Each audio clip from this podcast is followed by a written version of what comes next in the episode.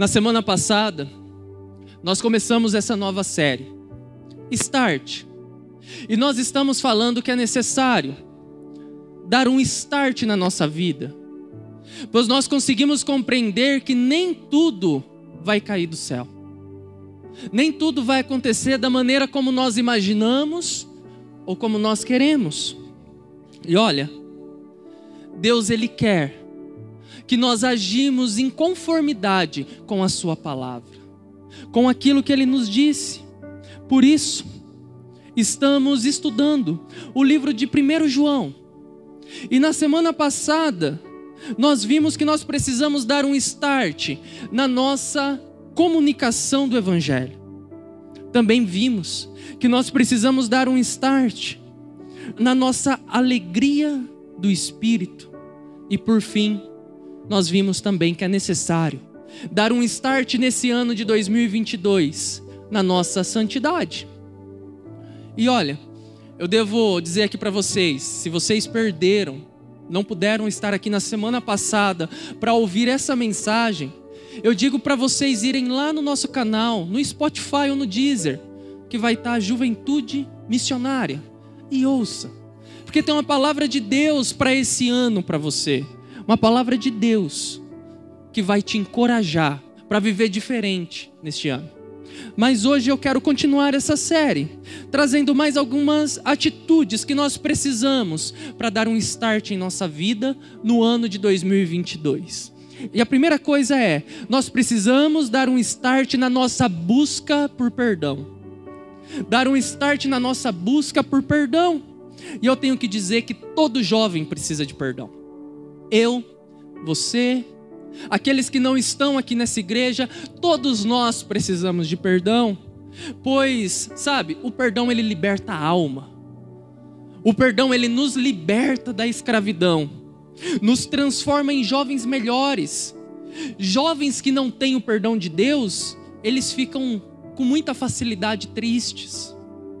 Eles ficam amargurados em seus próprios erros, com aquilo que cometem.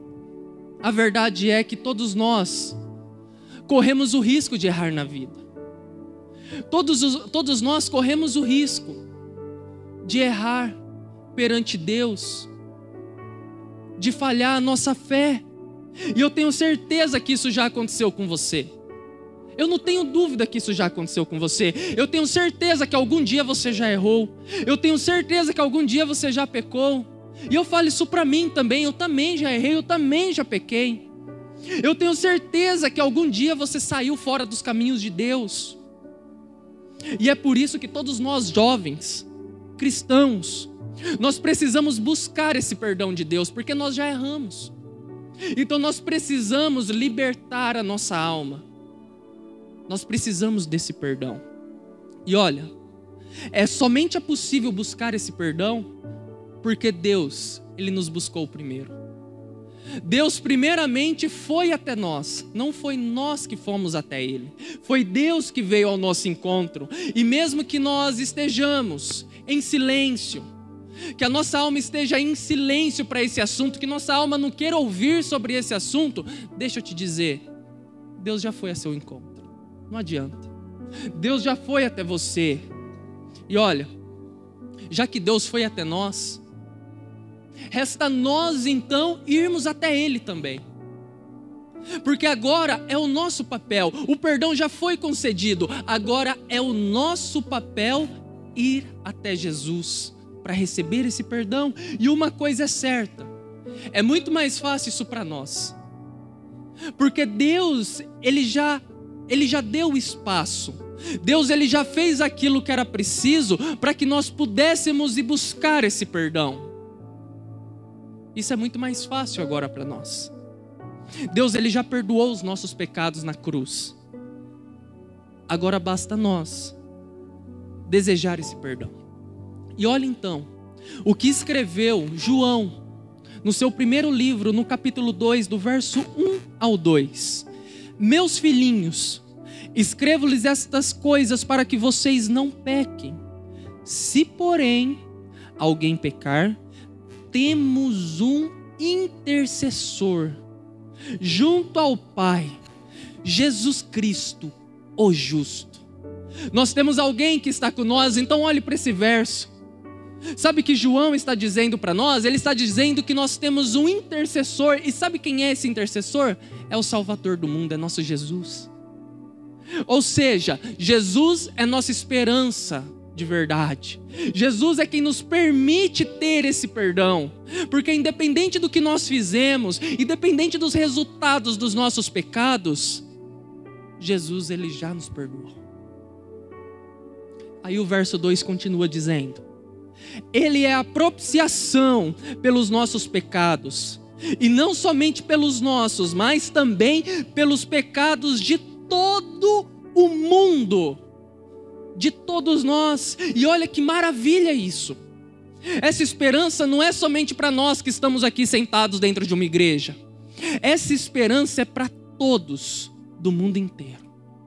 Qualquer pessoa do mundo que nele crer, ele tem essa promessa para a vida dele. Essa é a esperança para todos nós. E o texto ele é bem claro que Jesus Cristo é a propiciação pelos pecados do mundo. E sabe o que é propiciação? Propiciação é Jesus morrendo numa cruz, no meu, no seu, no nosso lugar. Ele morrendo pelos nossos pecados. Era para nós termos morrido lá, mas ele morreu em nosso lugar. E essa é a esperança. É a esperança que nós devemos anunciar a todos os jovens que nós encontrarmos nesse mundo. A cada pessoa que você encontrar na face da terra, fala, expresse esse perdão de Deus.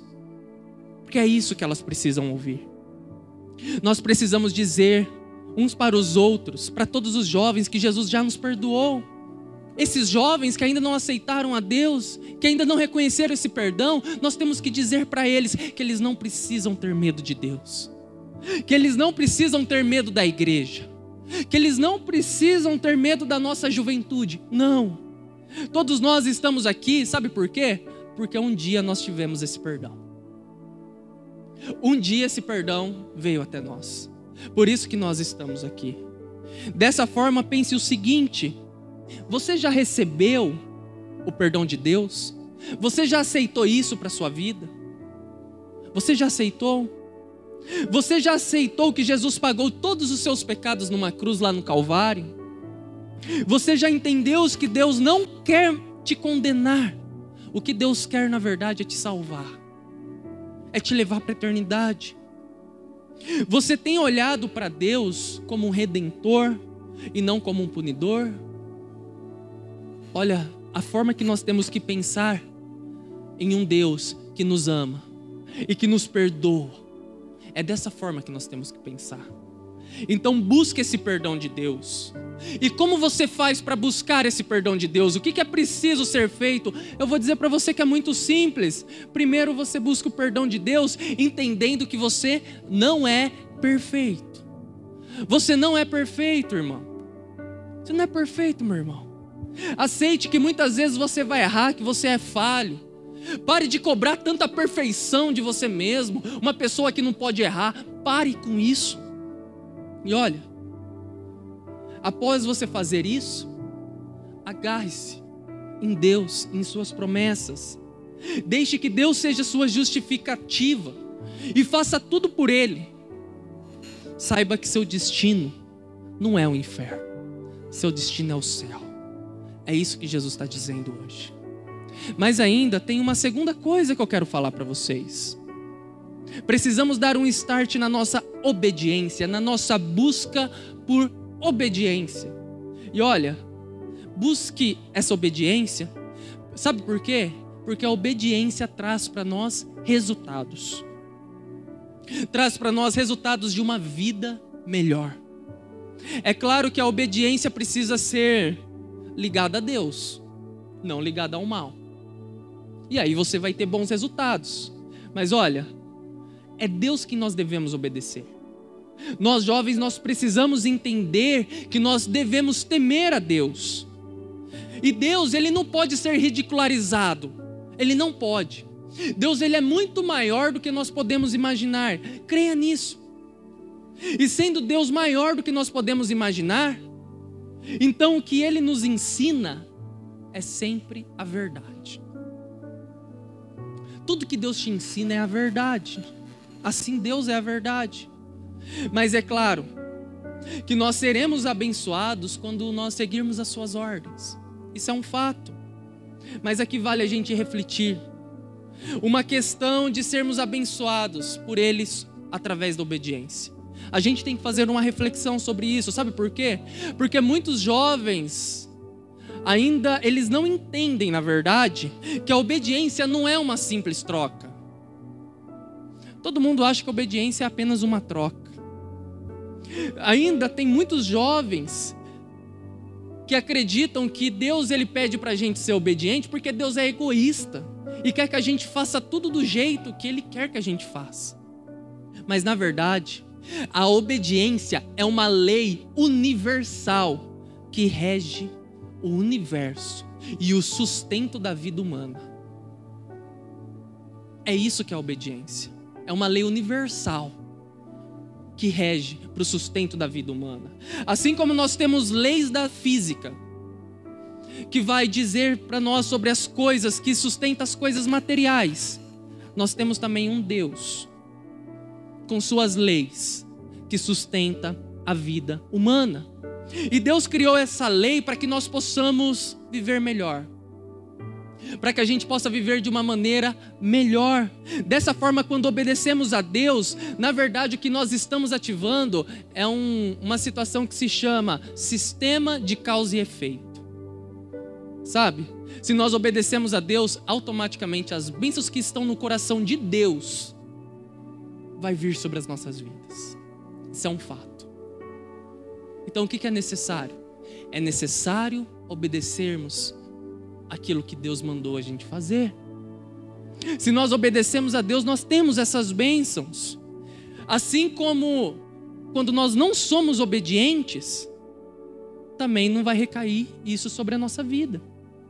Então, olha, temos que saber aqui que da mesma forma que nós não questionamos as leis da física, porque nós sabemos das leis, a gente não questiona, porque sabe que ela é daquele jeito.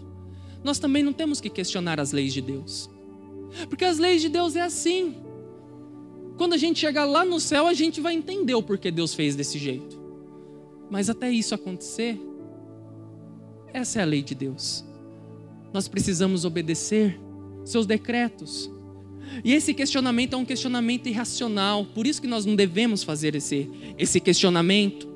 Então, João explica esse assunto assim, lá no capítulo 2, do verso 3 ao 6. Sabemos que conhecemos se obedecemos aos seus mandamentos. Aquele que diz, eu conheço, mas não obedece aos seus mandamentos, é mentiroso. A verdade não está nele. Mas se alguém obedece a sua palavra, nele verdadeiramente o amor de Deus está aperfeiçoado. Desta forma sabemos que estamos nele.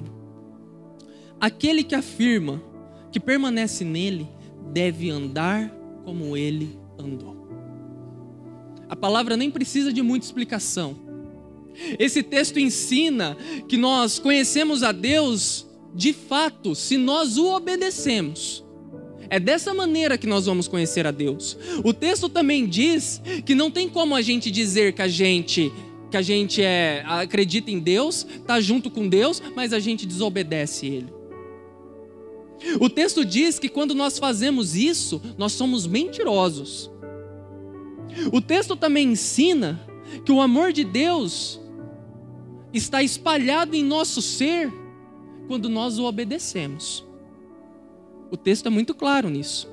O texto também afirma que nós devemos andar assim como Jesus andou. E sabe como Jesus andou quando esteve aqui na terra? Ele andou obedecendo aos mandamentos de Deus. Até Jesus, quando veio aqui, ele obedeceu aos mandamentos de Deus. E nós jovens, nós precisamos dar um start nisso. Precisamos dar um start na nossa obediência. Pois, se você quer ser um jovem realizado, você precisa obedecer a Deus. Você precisa obedecer aos mandamentos de Deus. E você será um, jo um jovem cheio de alegria e contentamento se você fizer isso. Eu te garanto. Mas olha, se você fizer ao contrário, Se você for desobediente a Deus, você vai viver em um completo caos. A sua vida vai ser uma completa tragédia. Porque você nunca vai estar contente com nada. Sabe? Só encontramos o verdadeiro amor de Deus quando nós o obedecemos. Se nós o conhecemos e nós conhecemos esse amor verdadeiro. E olha, qual é a forma que nós podemos fazer isso? Qual é a forma que nós podemos obedecer a Deus?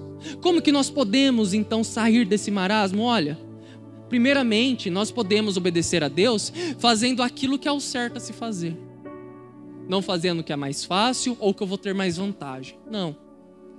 Eu começo obedecendo a Deus, fazendo aquilo que é o certo a se fazer, segundo os seus mandamentos.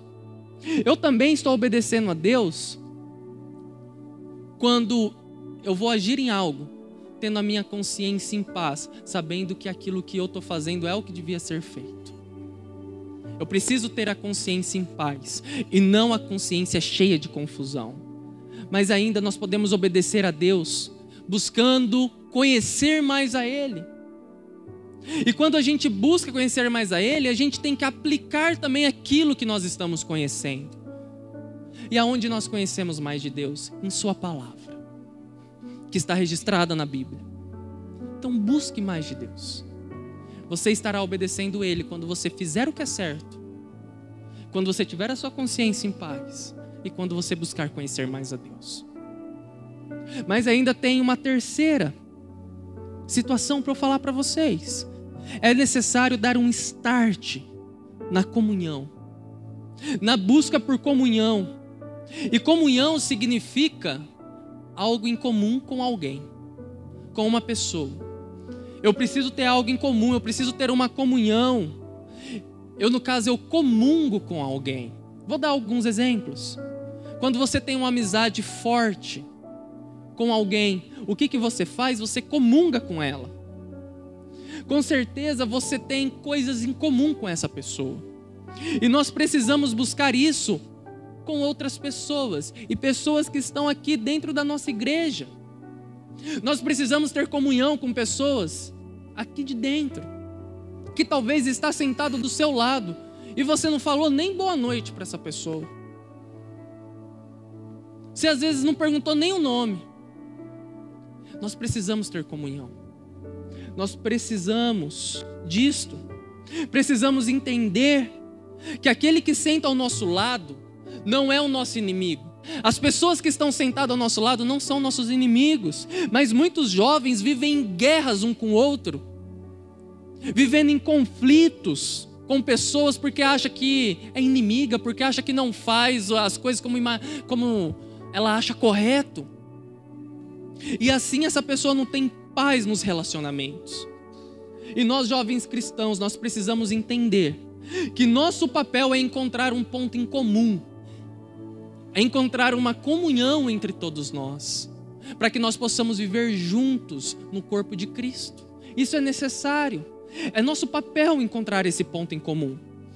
Mas como isso é possível? Eu vou explicar isso lendo os versos agora, o verso, do verso 7 ao 11.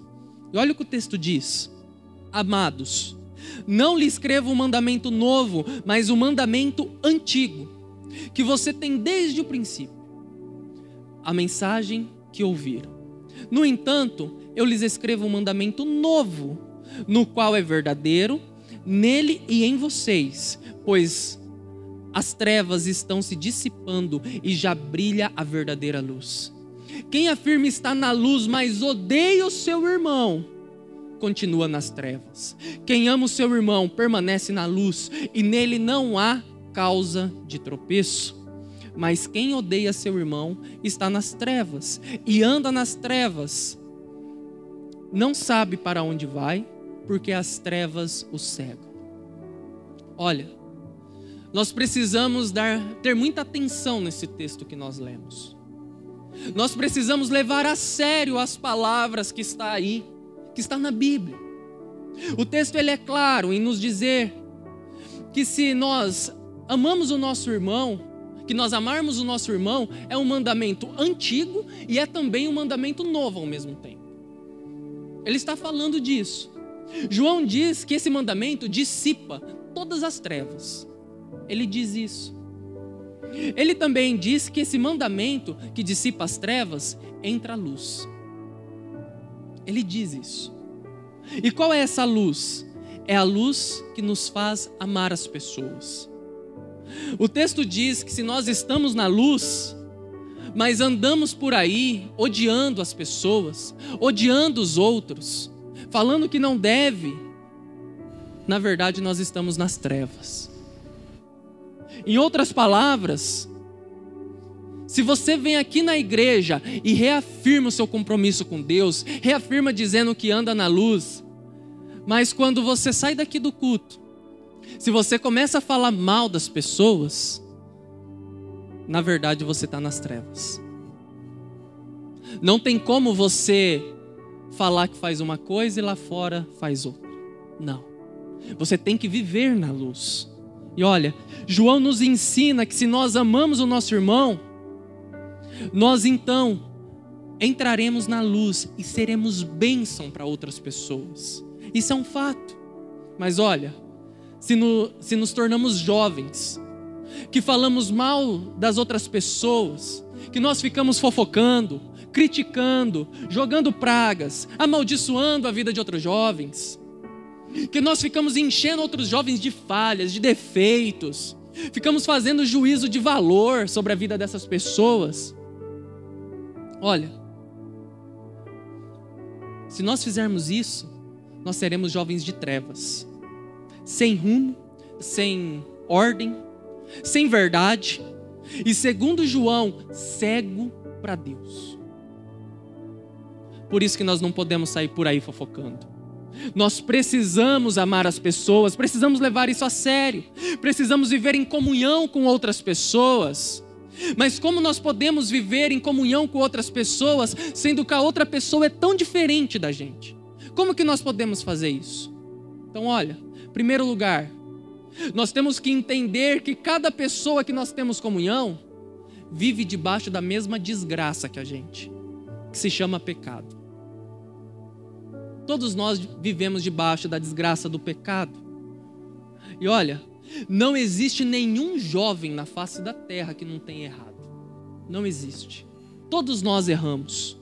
Então, por isso, se alguém começar a falar do outro sobre essa questão do pecado, faça a seguinte pergunta: Olha, você nunca pecou? Você nunca errou? Faça essa pergunta para a pessoa que está falando mal, que está acusando.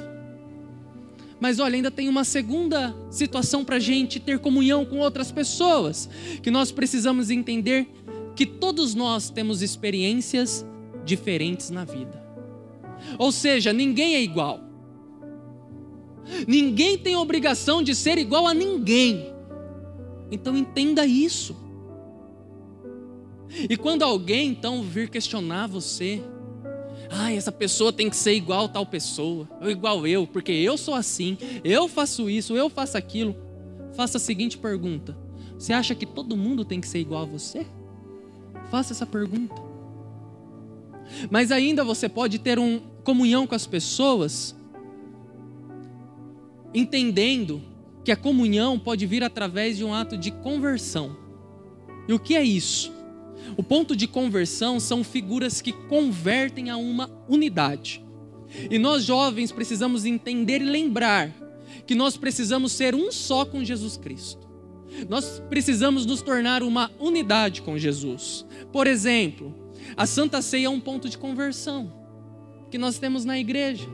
É uma figura que todo mundo come do mesmo pão, todo mundo toma o mesmo cálice, não importa quem é, Todo mundo faz isso. É um ponto de conversão, onde todos fazem a mesma coisa, então tem comunhão ali. Outro ponto, sabe qual que é? É a oração. Porque quando você está orando, você se coloca diante de alguém maior que você, que todo mundo se coloca, que é Deus. Você se submete a Deus e todos fazem isso da mesma forma. Entendem? Mas ainda tem outro exemplo, o batismo, por exemplo, na igreja. Quando alguém vai se batizar, não importa se essa pessoa é branca, é negra, é rico, é pobre, é pardo, é sei lá o quê. Não importa. A pessoa está se batizando, está se tornando uma unidade, junto com todos. Consegue entender? Tem inúmeras, inúmeros exemplos. Mas olha, nossa função achar pontos em comum para que a gente possa ter comunhão com outros jovens. É nossa função, é essa nossa responsabilidade. É nossa responsabilidade achar coisas em comum para comungar a fé com outras pessoas. E sabe, esses exemplos que eu citei para vocês, todos quem criou foi Jesus Cristo. E isso mostra como Jesus é inteligente, porque ele conseguiu arrumar maneiras de comunhão que dura até hoje e une milhares, na verdade, milhões de pessoas em uma unidade. Por isso nós precisamos dar um start na nossa vida de comunhão com as outras pessoas.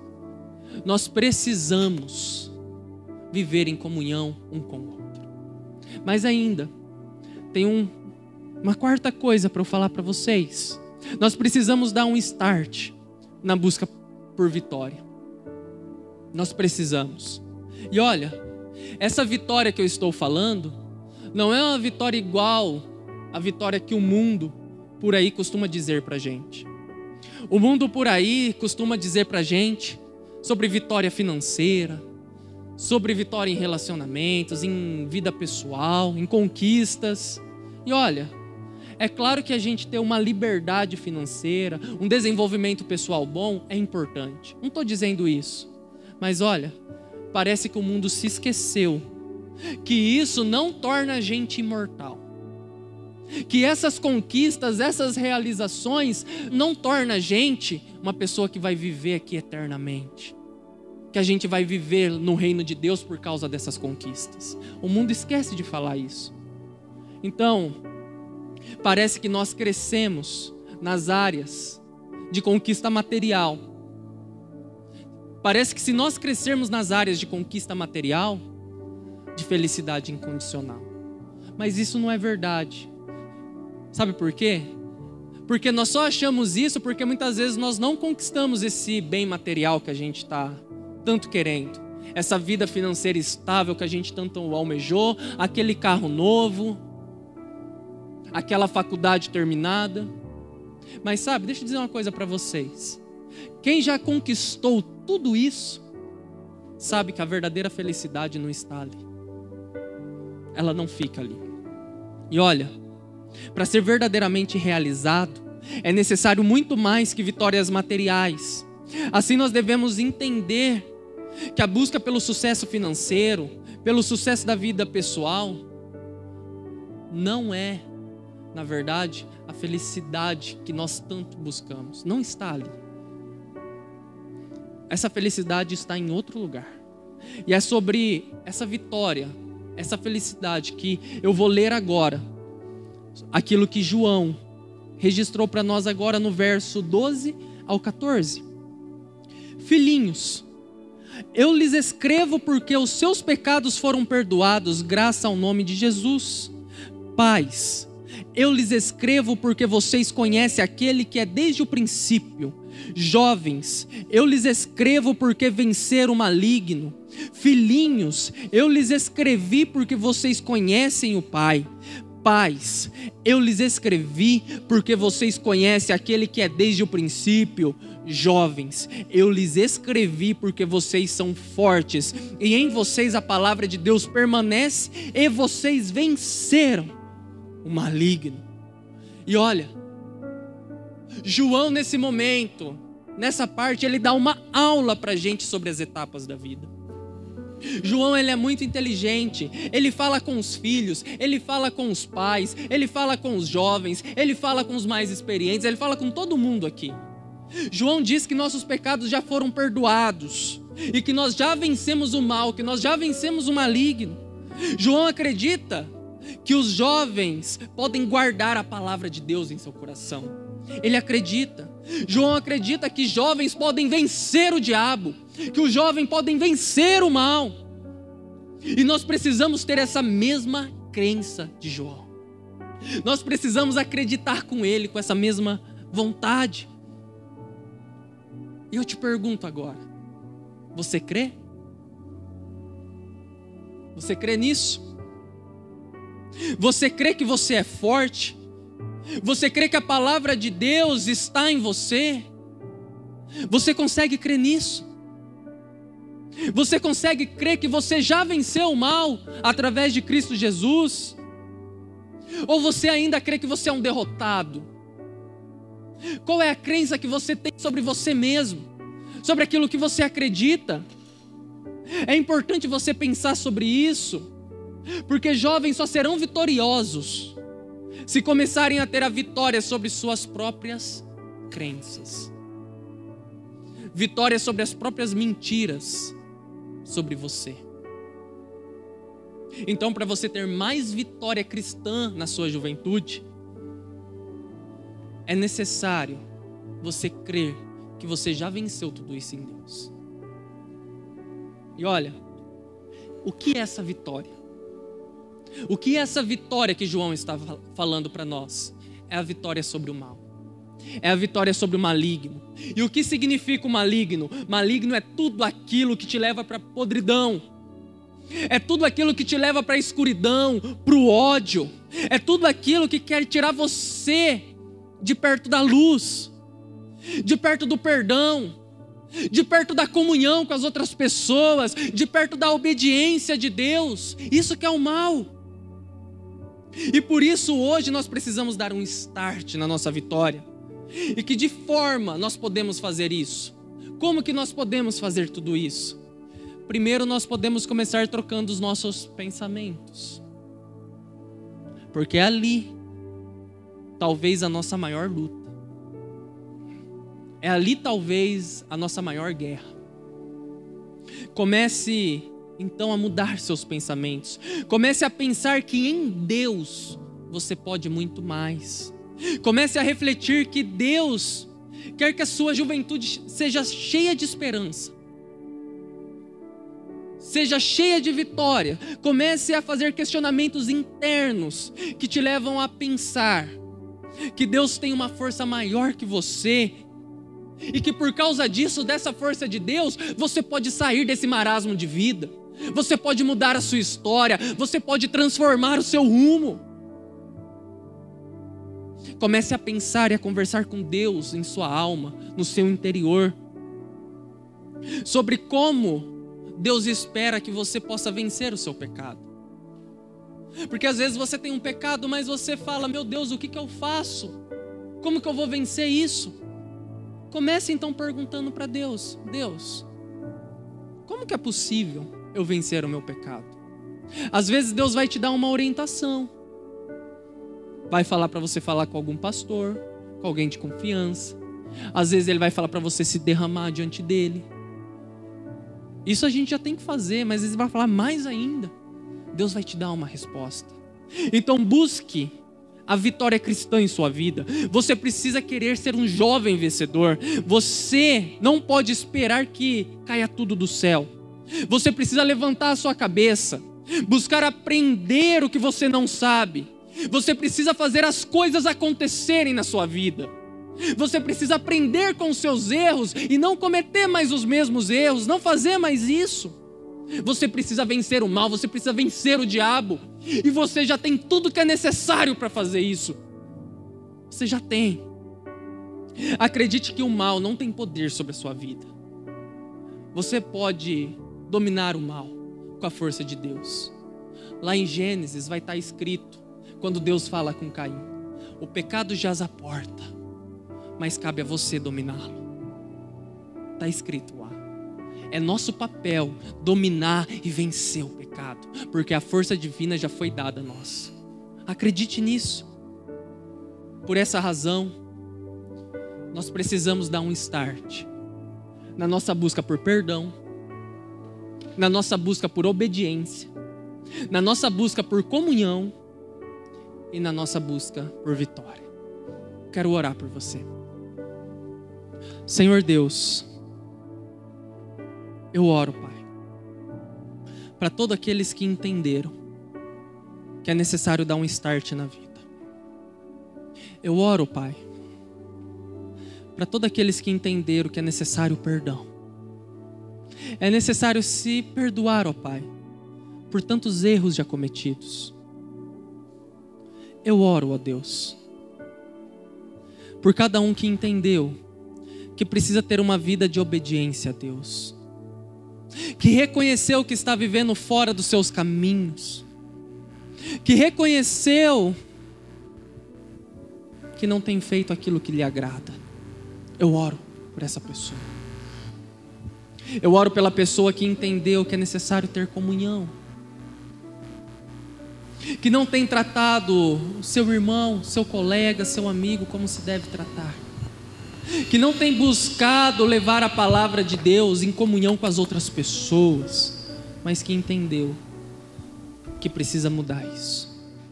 Também eu oro, Pai, para que a gente busque a verdadeira vitória, que é a vitória em Deus.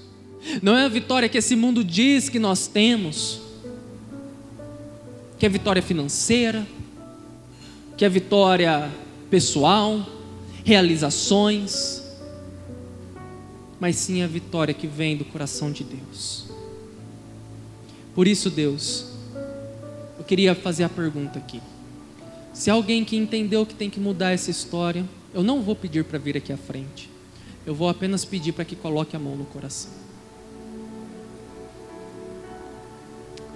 Quero que você coloque a mão no seu coração se você sentiu que tem algo que você precisa mudar, que você precisa reconhecer. Deus, se Deus falou com você hoje, coloque a mão no seu coração. Glória a Deus. Várias pessoas colocaram a mão no coração. E esse é um sinal de reconhecimento que sim, nós somos falhos. Que sim, nós pecamos. Que sim, nós erramos. Mas que sim, nós temos o perdão de Deus. Que sim, nós temos a graça de Deus que sim, nós temos a misericórdia. Se não fosse por tudo isso, nós não estaríamos mais aqui, porque é por causa dessa graça, dessa misericórdia, dessa fidelidade que nós vivemos. Então eu oro nesse momento, ó Pai, que você limpe cada alma, que você limpe cada pensamento impuro dessa pessoa. Eu oro, ó Pai, para que você dê atitude de mudança, atitude de transformação, de mudança de rota. Eu oro, ó Pai, para que você ajude, dê entendimento espiritual, dê compreensão na vida dessa pessoa. Eu oro que por onde ela andar, ó Pai, que sejam os teus passos que por onde ela tocar seja a tua mão, que o que ela falar seja as tuas palavras, que o que ela pensar seja os teus pensamentos. Eu creio que vidas estão mudando agora nesse momento. Eu creio que o teu espírito está atuando nesse momento. Eu creio, Pai.